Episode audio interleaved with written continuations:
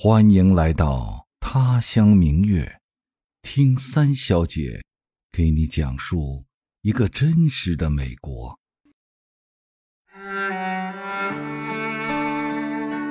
嗨，听到我声音的亲人和朋友，你好吗？我是三小姐小黎。嗯，上个星期啊，我们刚过完感恩节。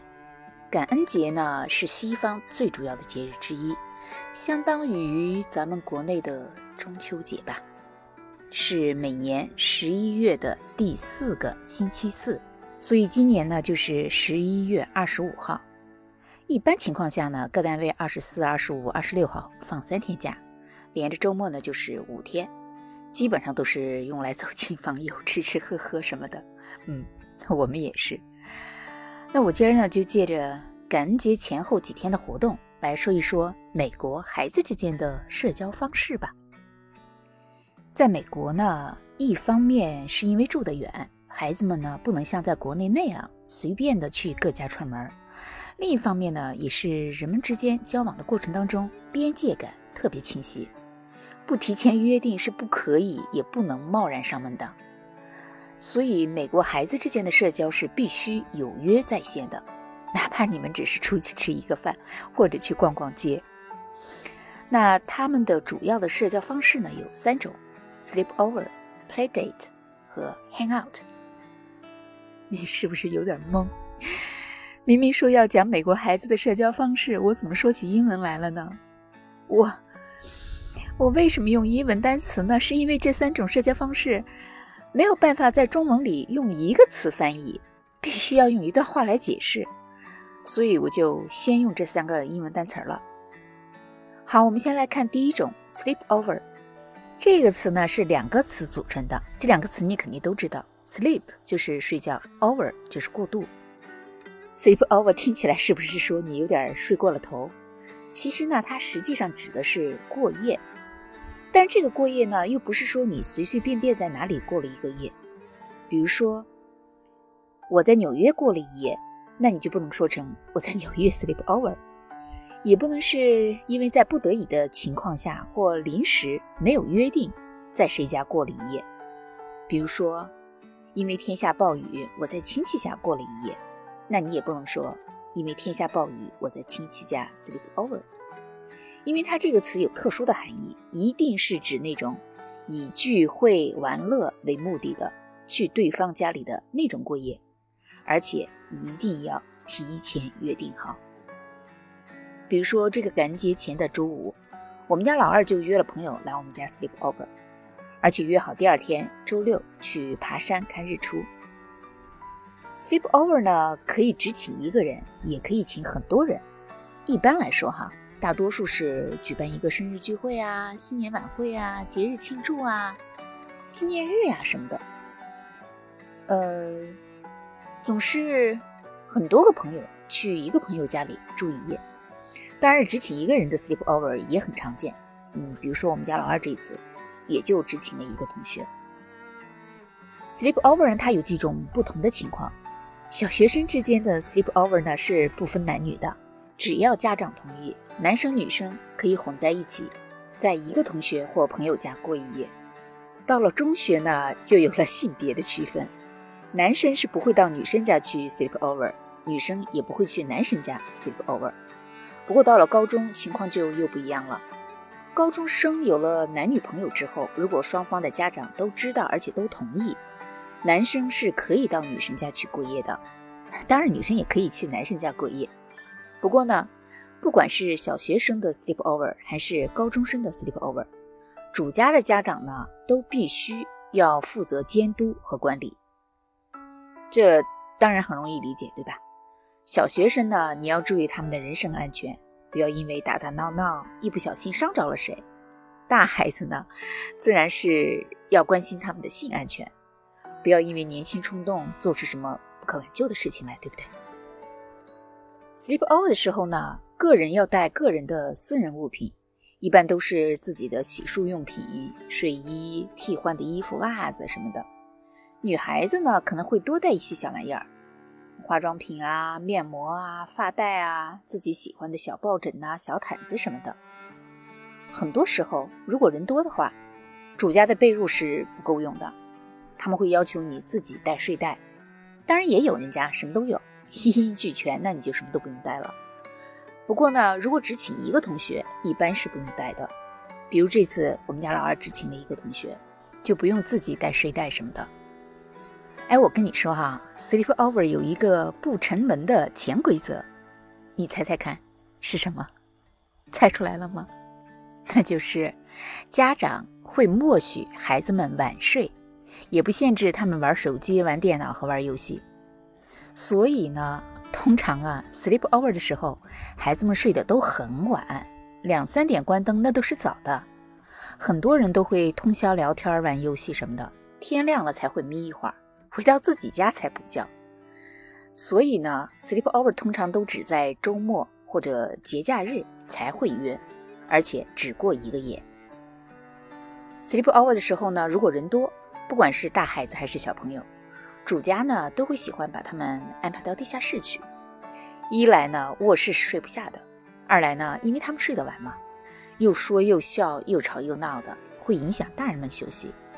那放到地下室呢，隔着一楼，声音就不会传到楼上去了。再说，如果他们睡到半夜想吃想喝了，直接到一楼厨房去拿就好了。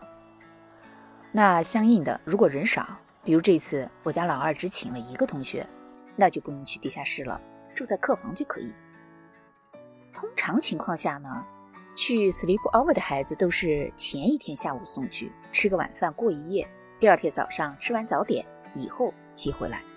嗯，一般不会超过十点钟。家长呢只负责接送，给主家打个招呼，一般是不会进家门的，除非两家的关系特别好。不过，虽然家长不进屋，但是送孩子去之前，必须和主家的家长沟通，要说明孩子有没有食物过敏呀，或者其他的忌讳，以方便人家安排食宿。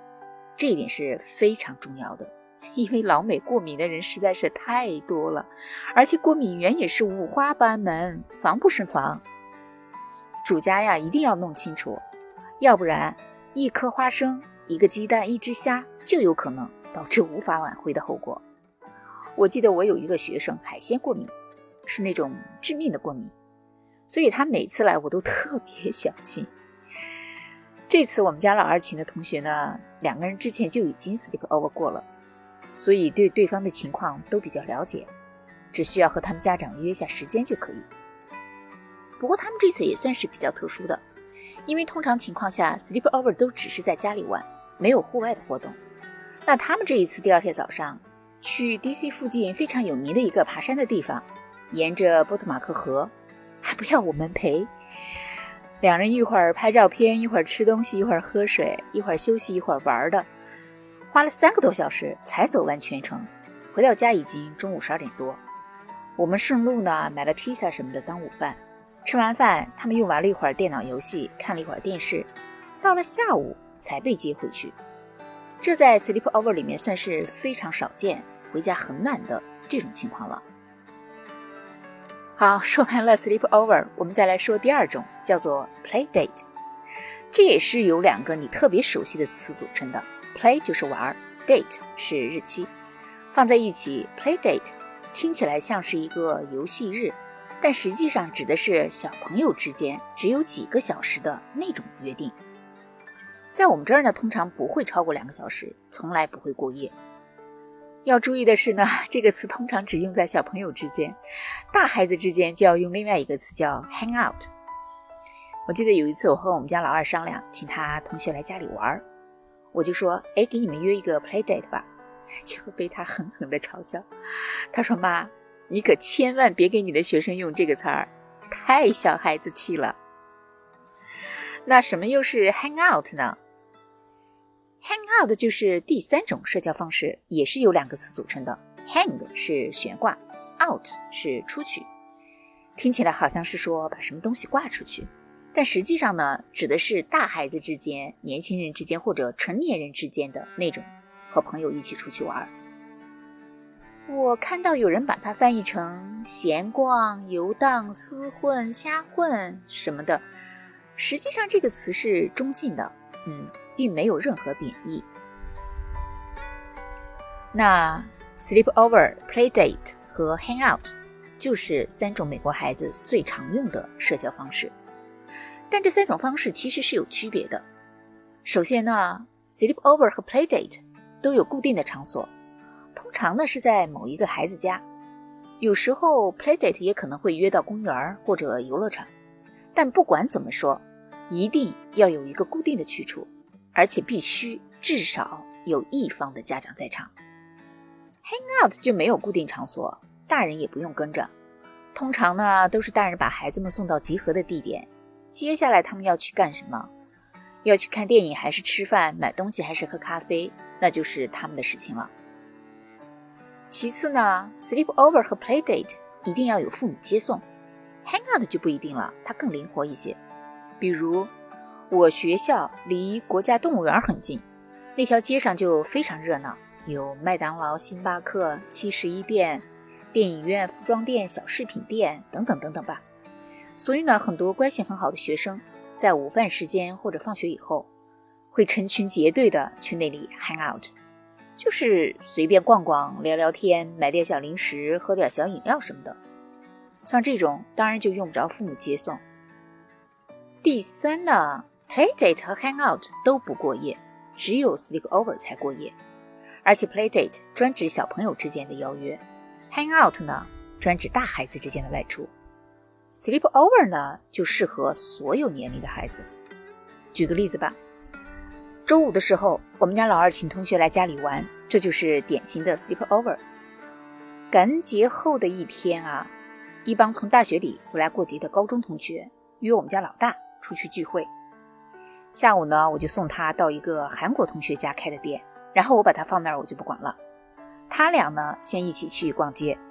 然后坐地铁去另外一个朋友家和其他的同学碰头，晚上大家一起去吃饭，出去玩儿，到了夜里十一点才让同学把他送回家。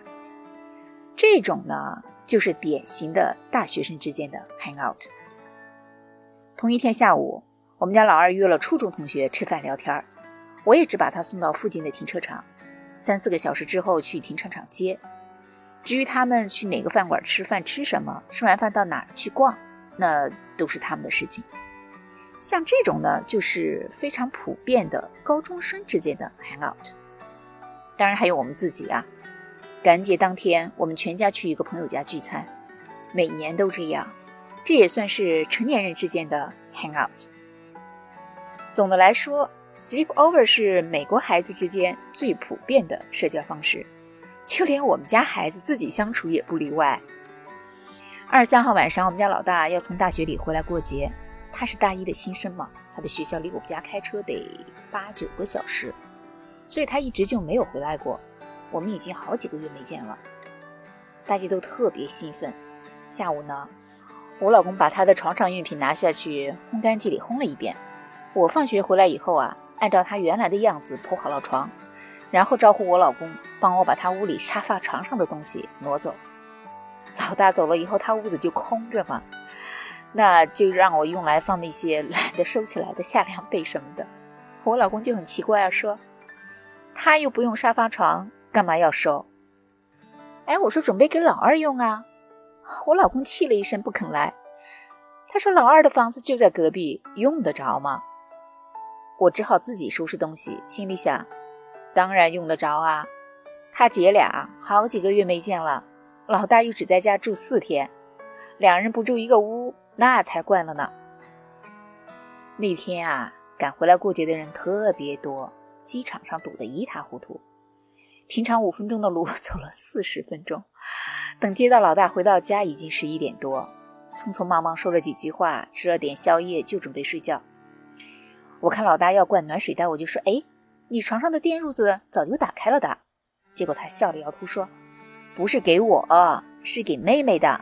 她要睡沙发床，和我 sleep over。看，果然不出我所料吧？他俩要 sleep over，这一点我倒一点都不惊讶。但我有点奇怪，他用了 sleep over 这个词，因为不管是 sleep over、play date 还是 hang out，都是跟别人家孩子嘛，所以在自己家里同一个屋檐下。”两姑娘说要 sleep over，我就觉得有点奇怪嘛。但是人姐俩振振有词，老大说：“妹妹不睡在他屋里，换到了我屋里，当然算呀。”老二也说：“要是姐姐不同意，我就不能去她屋里睡，就好像我不约好就不能去朋友家一样啊，肯定得算呀。”好吧，我被他们俩说服了。姐俩晚上肯定有说不完的话，还指不定几点睡呢。最起码这一点很是 sleep over。说起来呀，我家两姑娘的关系特别好，比跟我和我老公的关系亲密多了。老大去了大学，基本上不跟我们联系，偶然联系也是有事儿说事儿。但他天天和妹妹打电话，而且还不让妹妹告诉我们都说了什么。老大回来那天，老二确认了好几遍他的航班信息。下午放学的时候，建议我去姐姐最喜欢的那家叫半亩园的中餐馆儿。带了几份他常吃的点心和小吃，准备当宵夜。晚上去接飞机的时候，因为堵车嘛，他急得直嚷嚷。到了机场，等不及他姐姐走过来，跳下车跑过去接，两人抱一起好半天才松手。所以他俩要说 sleep over，晚上说悄悄话，那也是理所当然的。所以可想而知，后来的几天，妹妹天天睡沙发床，和姐姐 sleep over。夜里聊天第二天一起睡到中午才起床，早午饭合在了一起，彻底的放了羊。幸好是假期，又因为疫情嘛，不能出去玩，也就随他们去了。这不，送走了老大之后，老二自动回到他屋里去睡了。嗯，听我大概讲了一下我们家感恩节期间的几个小活动。对美国孩子的三种社交方式 （sleep over、play date 和 hang out） 的简单介绍，你有没有什么想说的？欢迎你在评论区留言呀，我们一起来讨论。最后呢，虽然说感恩节不是中国的传统节日，而且已经过了，可我还是想在节目的最后送一首歌给你，感谢父母的养育之恩，感谢兄弟姊妹的手足之情，感谢亲朋好友的相辅相助。也感谢生命中所有的遇见。这首歌叫《小路》，歌词是这样的：弯弯曲曲的小路呀，通向那远方，牵着我的脚步呀，离开了家乡。追逐梦想的路上，我渐行渐远，留下年迈的爹娘，守在小村庄。坎坎坷坷的小路呀，通向我家乡，牵着我的思念呀，回到小村庄。远远看见那爹娘在向我招手，说着那家长里短，坐在热炕上。这一条小路，我走过多少趟？前行是远方啊，回首是故乡。怀揣着向往，牵挂在路上，剪不断的乡愁，刻在心上。这一条小路，我走过多少趟？春去秋来呀，树叶青又黄。叶落归根时，两鬓已成霜。剪不断的亲情，永远难忘。